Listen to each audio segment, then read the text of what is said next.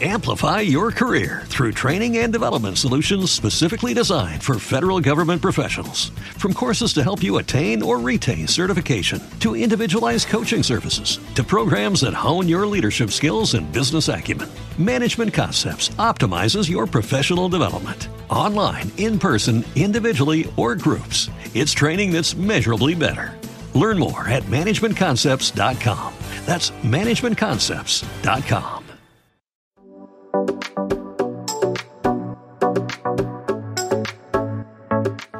Ahora sí, vamos a la palabra. Por favor, abra conmigo en su Biblia, su dispositivo, o mire en la pantalla en el libro de los Hechos, capítulo 21.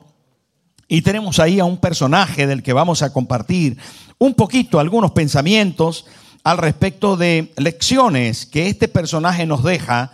Un personaje verdaderamente, eh, para mí, eh, cautivador, modélico, un personaje extraordinario, que se trata de Felipe el Evangelista. Hay más de un Felipe en la Biblia, pero este Felipe no es Felipe el apóstol, no es eh, otro Felipe, sino Felipe el diácono, también llamado Felipe el evangelista.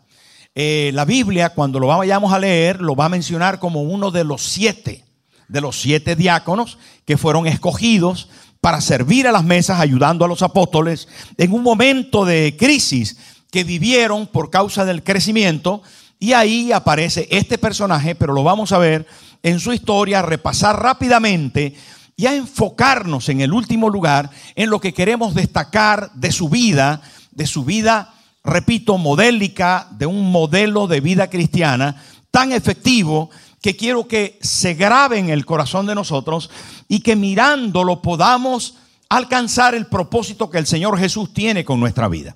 Así que ahí está, capítulo 21, versículo 5 en adelante, dice, cumplidos aquellos días, salimos acompañándonos eh, todos con sus mujeres e hijos hasta fuera de la ciudad y puestos de rodillas en la playa oramos. Y abrazándonos los unos a los otros, subimos al barco y ellos eh, se volvieron a sus casas. Y nosotros completamos la navegación saliendo de Tiro y arribando a Tolemaida y habiendo saludado a los hermanos, nos quedamos con ellos un día.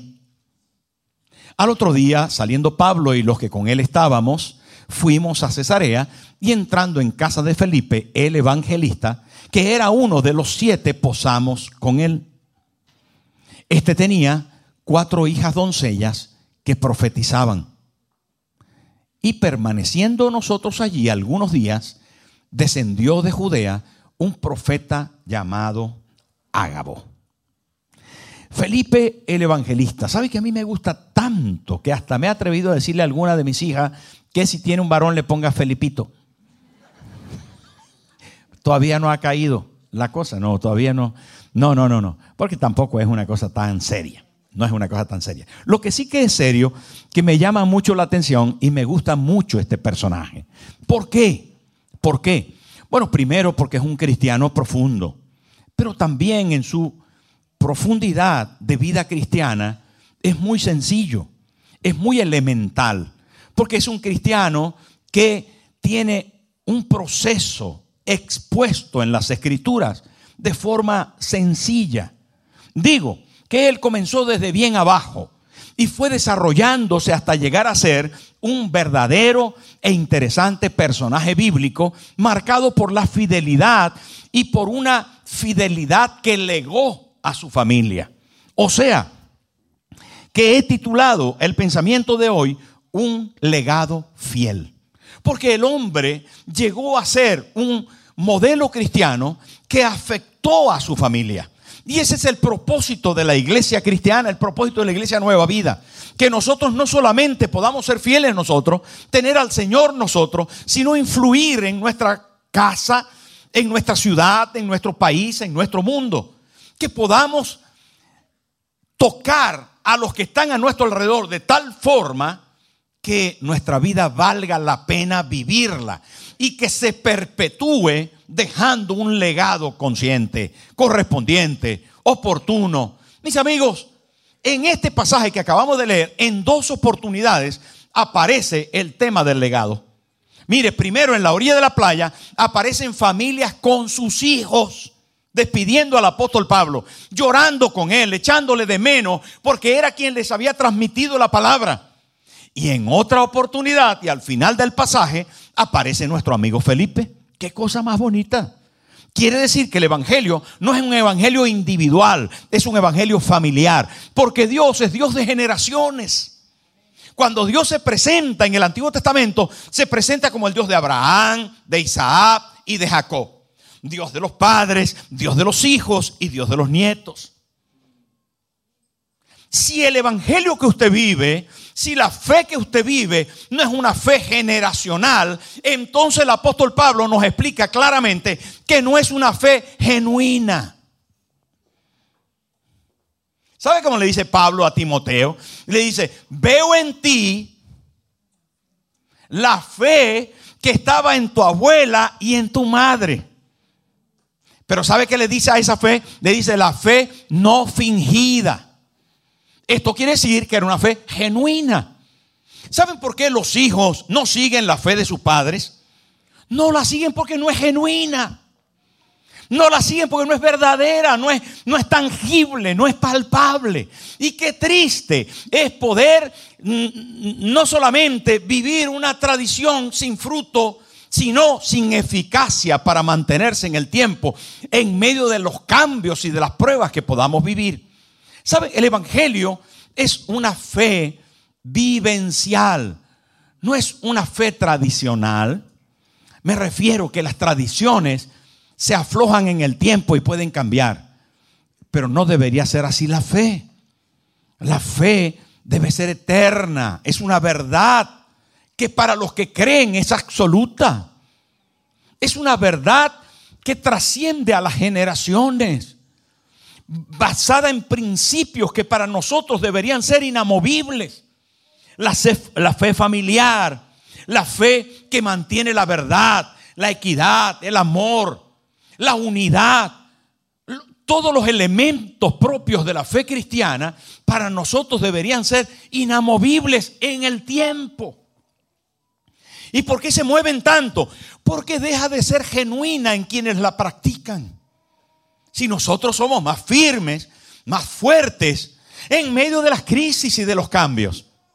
Mire, la vida de Felipe es tan bonita porque comienza cuando él, siendo un creyente nuevo en Jerusalén, se presenta una necesidad.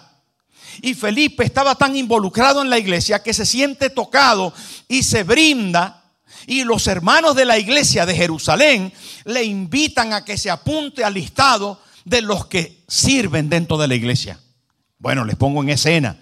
El tema es que la iglesia de Jerusalén había sufrido un crecimiento abismal de tal forma que las viudas estaban siendo desatendidas, que algunas se quedaban sin comer.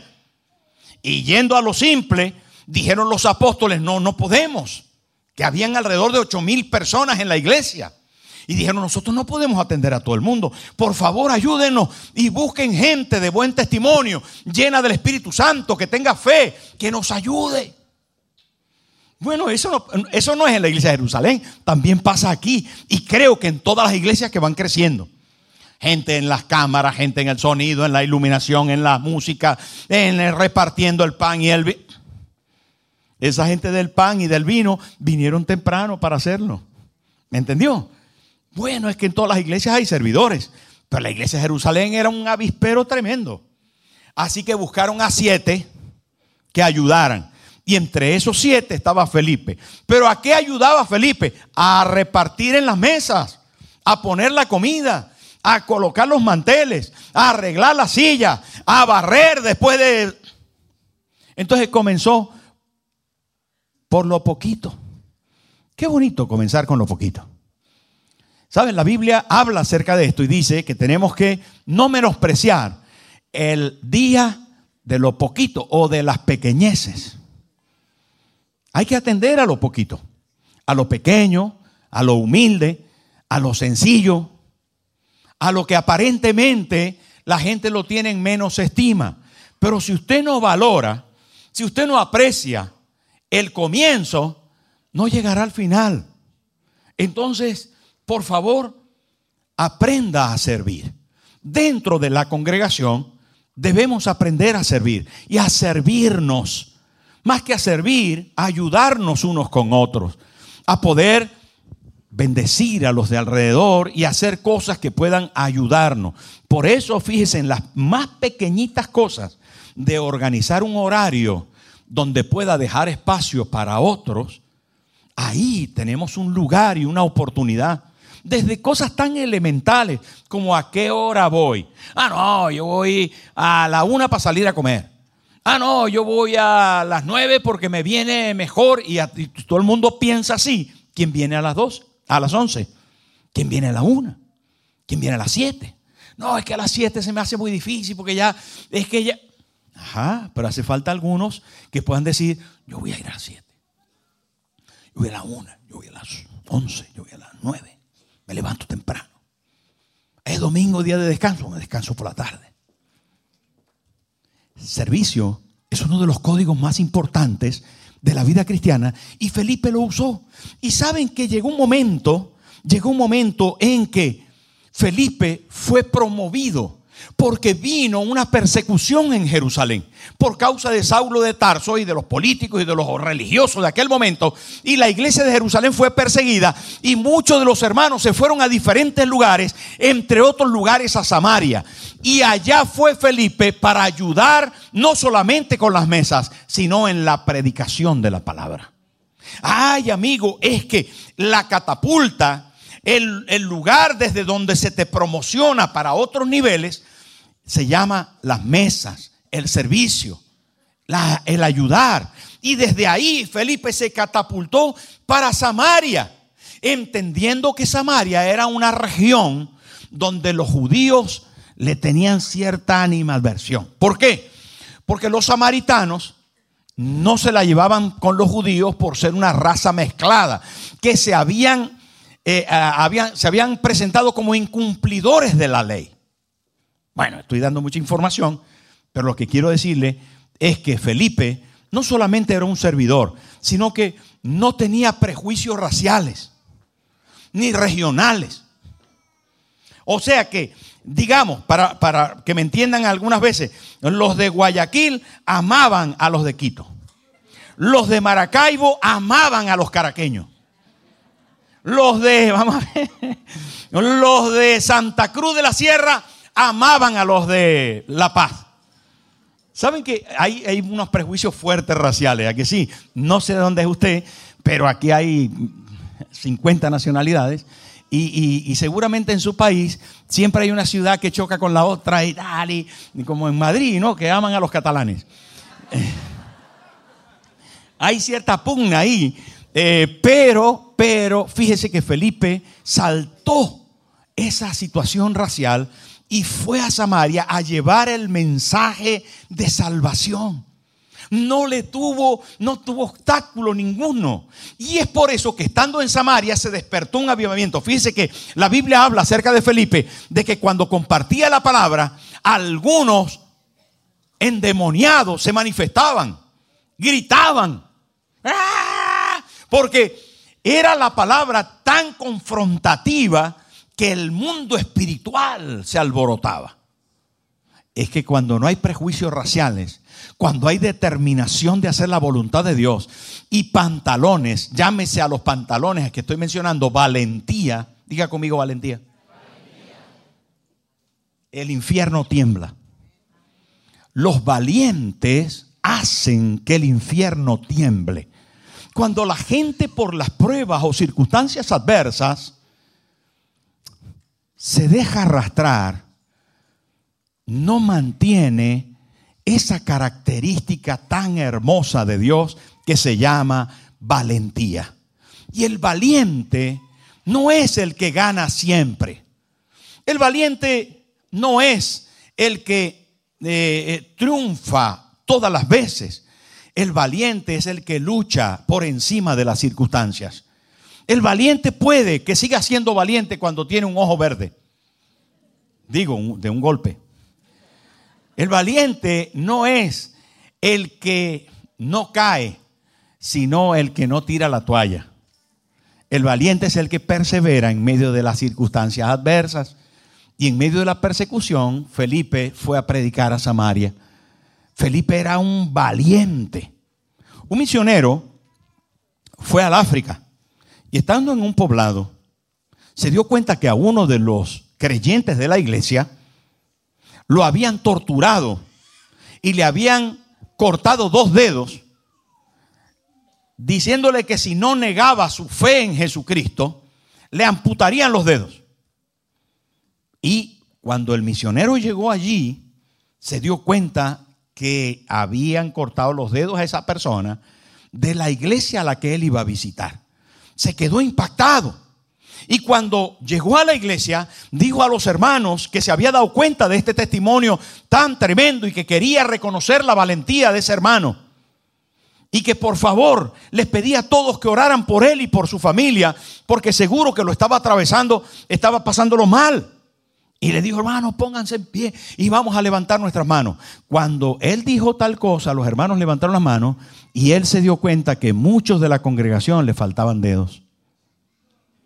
Saben, Nuestro, nuestra consideración al respecto de la fe que tenemos a veces está lejos del verdadero sacrificio que ésta implica. La fe implica sacrificios importantes. Lo que pasa es que nosotros hemos vivido en una tradición de comodidad, de estar muy tranquilos y muy protegidos y buscando nuestros derechos. ¿Y qué es lo que... Y a veces no nos damos cuenta que hay una iglesia perseguida, que para algunos mantener el cristianismo requiere una valentía profunda.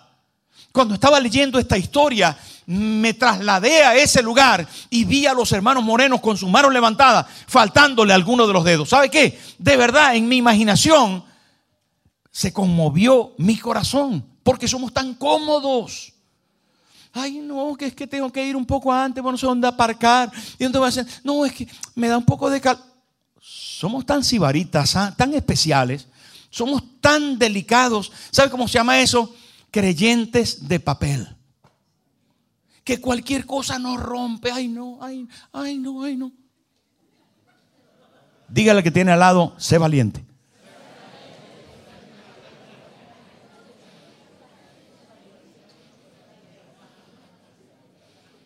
Así que la próxima vez que le escuches quejarse, le das así un codazo. Sé valiente. Que no te quejes por nada, que no te quejes por nada, porque vamos a la victoria. Hay gente que ha pagado un precio mucho más alto que nosotros, especialmente nuestro Señor Jesucristo. Él pagó un precio más alto, más alto para salvarte a ti y a mí. Y así que nosotros tenemos un, una imagen bien clara acerca de cómo tenemos que proceder y Felipe no le tuvo miedo a Samaria, fue para allí y compartió el Evangelio. Estando, después de haber pasado por el servicio y después de reconocer una acción valiente y predicando el Evangelio, dice la palabra que un ángel le habló y le dijo, ve al camino que es desierto, que desciende de Jerusalén a Gaza. Y allí él fue desde un avivamiento donde los endemoniados saltaban, los enfermos se sanaban. Felipe fue a un lugar desierto él estuvo dispuesto a obedecer, porque su valentía era tal que el cielo lo podía mover, el cielo lo podía mover. Si usted no está dispuesto, el cielo no te va a poder mover. Si no estás dispuesto a obedecer, a trasladarte, a moverte, a cerrar capítulos, a soñar con cosas, el cielo no va a poder contar contigo. Y un ángel del cielo, estando en Samaria, le dijo a Felipe, ve a un camino desierto. Y él fue. Los apóstoles le dijeron, vaya a servir a la mesa. Y él fue. El ángel le dijo, vaya a un camino desierto. Y él fue. Estando en el camino desierto, dice que el Espíritu le habló. Apóstoles, ángeles, el Espíritu Santo le habló. Si no le hace caso a los apóstoles, ¿qué le vas a hacer caso a un ángel? Si no le hace caso a un ángel, ¿qué le vas a hacer caso al Espíritu? Pero si le haces caso al Espíritu, el Espíritu le dijo, acércate a ese carro, un carro de caballos que hay ahí. Ya eso se los he contado.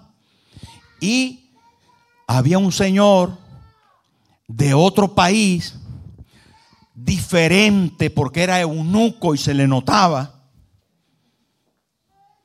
que iba leyendo el libro del profeta Isaías. Así que si él tenía un libro de Isaías era un hombre rico. De hecho era funcionario de la reina de Etiopía, Candace. Solo los muy pudientes podían comprar un rollo del libro del profeta Isaías. No se vendían los libros como ahora que valen 20 euros, o 25, o 30, o 15. Un rollo, un manuscrito de piel envuelto, costaba una pasta. Costaba un dineral. Pero este señor era de la élite. Encima no tenía familia porque era eunuco. Se lo gastaba todo él. Pero es que estaba a cargo de los tesoros de la reina. Él manejaba los tesoros de la reina. Así que era un tío de pasta. Estaba leyendo. Pero el Espíritu le dice a Felipe, acércate al carro y escucha que está leyendo. Como oveja fue llevado al matadero y como cordero delante de sus trasquiladores enmudeció y no abrió su boca. Por cárcel y por juicio fue quitado y su generación, ¿quién la contará? Porque fue raído de la tierra. Y Felipe le dice al eunuco, ¿entiendes lo que lees? Y el eunuco le dice, ¿cómo voy a entender si no hay quien me explique? Y Felipe se subió con él, se sentó y comenzó a explicarle. ¿Saben por qué? Porque había estado inscrito Felipe en la escuela de líderes Nueva Vida. Porque había ido a los primeros pasos. Porque había ido a creciendo juntos. Porque se inscribió en el seminario y no dejó pasar la asignatura. Señores, Si Felipe sabía, es porque lo había estudiado. Es porque lo había estudiado. ¿Sí o no? Si a usted le toca, y mire, los apóstoles le mandan, le manda el ángel, le manda el espíritu, dice, acércate al carro, se sienta ahí. Y el eunuco te dice, ¿de quién dice esto el profeta? Y usted le dice, no tengo ni idea. Chacho, qué fracaso. Fracasan los apóstoles, fracasan los ángeles, fracasa el espíritu y fracasa usted. Eso es lo peor. Por eso aterrice. Tiene que inscribirse, usted tiene que estudiar, usted tiene que prepararse, porque si como iglesia nosotros queremos ser de bendición para este mundo necesitado, entonces sencillamente aprenda. La, ¿Sabe qué? La Biblia dice con claridad y como mandamiento, lo dice, escudriñad las escrituras.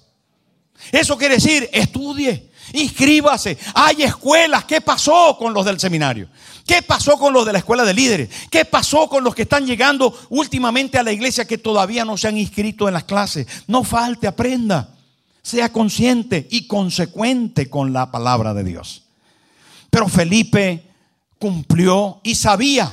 El hombre sabía, así que le explicó y le explicó hasta tal punto que no solamente le explicó lo del profeta Isaías, sino le habló del bautismo que él necesitaba, del cambio de vida, de las decisiones en adelante. Y el eunuco lo entendió y se bautizó. Y cuando eso sucedió, el Espíritu Santo movió la vida de Felipe de forma extraordinaria, arrebatándole de un lugar y poniéndolo al otro si usted comienza repartiendo panes y sirviendo la sopa y poniendo los manteles, sabe, su vida cristiana va a crecer en la predicación, en la bendición, en el movimiento del Espíritu Santo hasta que entre en las dimensiones de lo sobrenatural. Porque lo sobrenatural no es para la historia, todavía Dios sigue siendo el Dios de milagros y de maravillas. Sí, todavía siguen pasando cosas para aquellos que están en esa dimensión de la fe, que creen, Dios puede hacer cosas maravillosas para ti.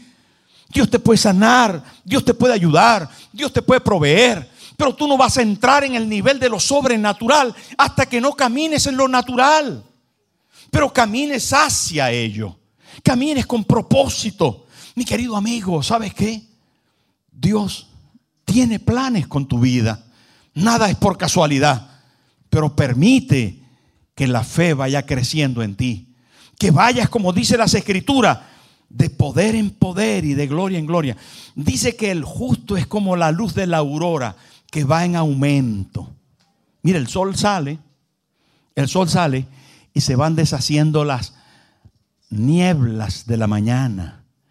Las brumas se van quedando atrás y el sol va comenzando a brillar.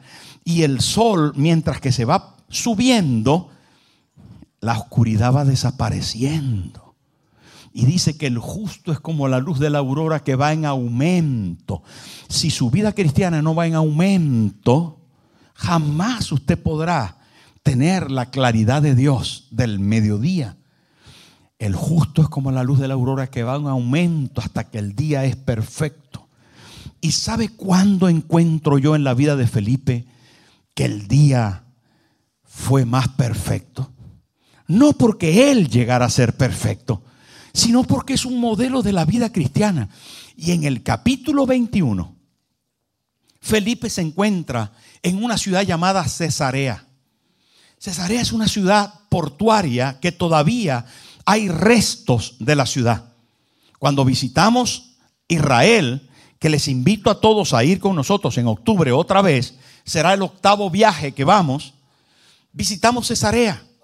Y Cesarea tiene todavía los restos de la antigua ciudad, una ciudad, una megápolis, algo espectacular. Había un puerto marítimo excepcional, todavía se puede ver los restos. Había una comercialización allí en esa ciudad y una población grandísima. Cesarea era una capital imperial, digo, una de las principales capitales del imperio romano. De forma que en Cesarea Felipe el evangelista se quedó. Y allí, por lo visto, le nacieron cuatro hijas. Fíjese que eh, Felipe se casó, repito, y pasaron 20 años desde que él era diácono. Y durante esos 20 años se mantuvo fiel al Señor y le nacieron cuatro hijas. Claro, se le nacieron de su esposa. Pero por lo visto y según la tradición, su esposa murió.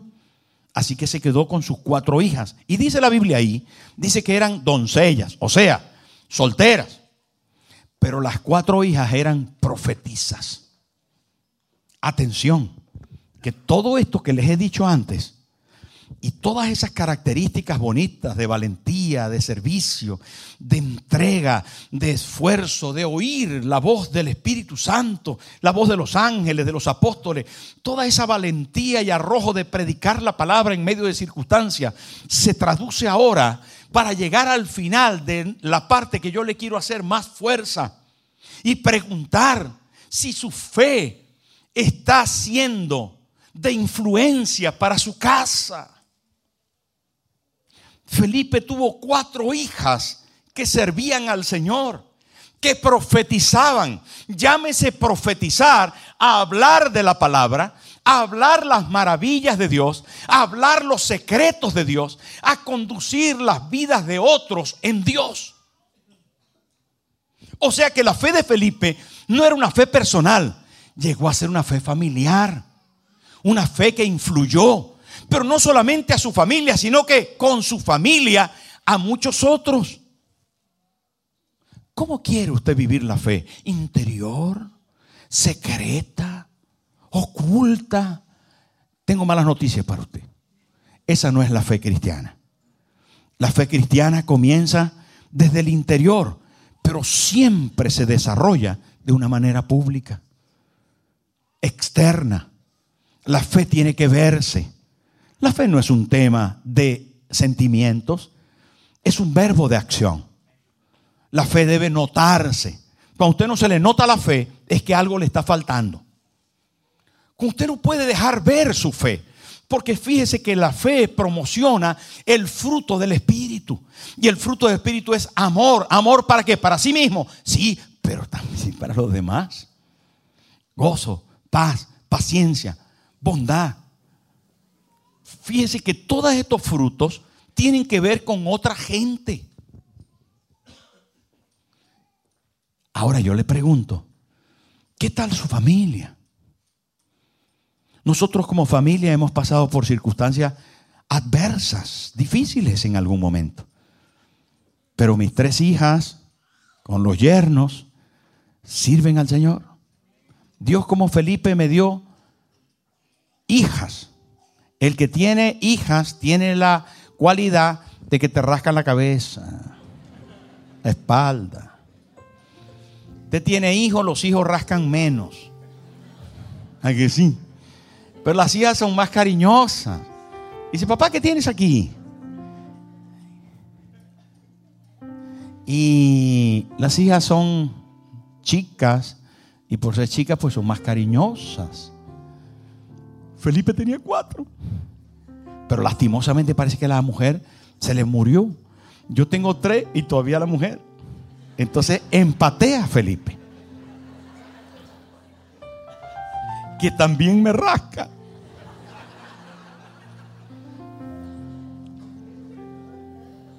Saben, cuando yo miro ese, esa pintura bíblica, me doy cuenta que una fe que no tiene legado es una fe flaca, fallida.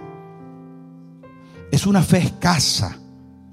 Es una fe que todavía no cumple el propósito. Las cosas más bonitas son las que vale la pena compartir y no hay mejor que el cristianismo debemos considerar que nuestro primer discipulado comienza en casa. Que nuestra primera fe influye a los nuestros. Hermanos, si antes les dije que Dios era un Dios generacional, Dios de Abraham, de Isaac y de Jacob, el apóstol Pablo habla de la fe genuina y le dice a Timoteo, le repito, que la fe que tenía Timoteo estuvo en su abuela y en su madre. Pero quiero decirte, que la fe genuina afecta sensiblemente a tus generaciones. No es que sean perfectos, nunca seremos perfectos hasta que el Señor nos transforme. Pero lo que sí que garantizo es que se va a cumplir lo que en la Biblia es una promesa. Cree tú y serás salvo tú y tu casa. Tu fe debe influir a tu familia, a tus hermanos, a tus padres, a tus hijos. Sí, y si no está influyendo, tienes que trabajar en eso. Porque la verdadera fe, la fe de una persona que sirve en la iglesia, no desatiende a su familia. No abandona sus responsabilidades. Da de comer, da cariño, tiene tiempo para ellos. Y ahí tenemos que mejorar. Tenemos que mejorar porque sencillamente, si no es así, no es la fe genuina. Hay muchos hijos que se quejan de sus padres.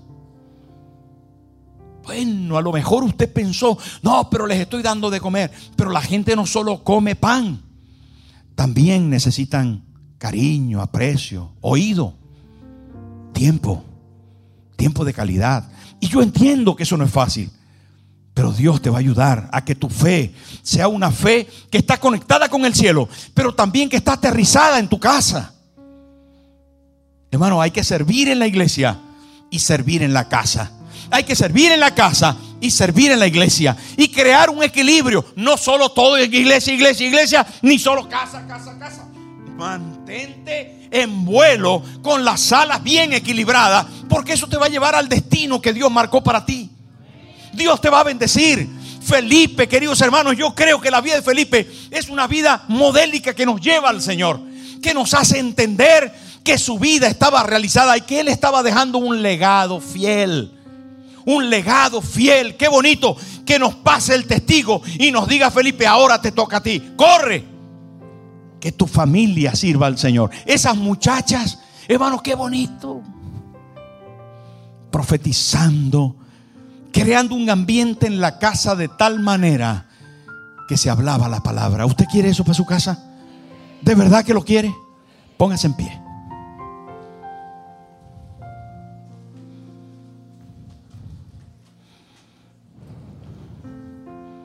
Es una promesa. Es una bendición que Dios marcó para nuestra casa. Cierre sus ojos, por favor. Es posible que esté por primera vez aquí y está escuchando todo esto de la fe cristiana, que tal vez no es muy convencional para usted, pero yo quiero decirle esta mañana que Dios quiere marcar su familia, que quiere cambiar su vida, que quiere darle cualidades cristianas, que usted a lo mejor en algún momento las reconocía, pero que tal vez nunca decidió comenzar a ponerlas en marcha con la ayuda del Señor a su lado. Y mi invitación primaria es primero a decirle, Jesús, quiero caminar contigo. Yo quiero comenzar hoy contigo. Yo quiero comenzar como Felipe desde el principio. Y quiero proyectarme hacia las cosas más profundas hasta llegar al nivel en que mi casa y yo sirvamos al Señor. Cierre sus ojos y diga conmigo, usted que está aquí por primera vez, Señor Jesús, entra a mi corazón. Quédate conmigo para siempre. Yo quiero amarte y servirte el resto de mi vida. Usted que está aquí siempre, que es de la iglesia, que ya hace semanas, meses, le dijo a Jesús, entra a mi corazón, dígale Señor, yo quiero que mi casa y yo te sirvamos, te amemos. Yo quiero que mis hijos, mis hijas, te amen y te sirvan. Ayúdame a mantener una fe equilibrada, una fe consecuente, comprometida, valiente. Ayúdame hoy, Señor.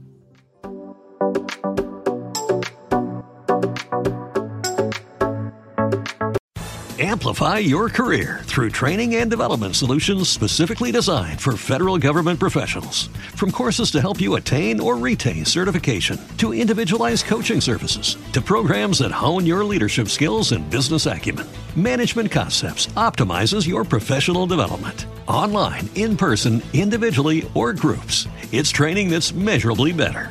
Learn more at managementconcepts.com.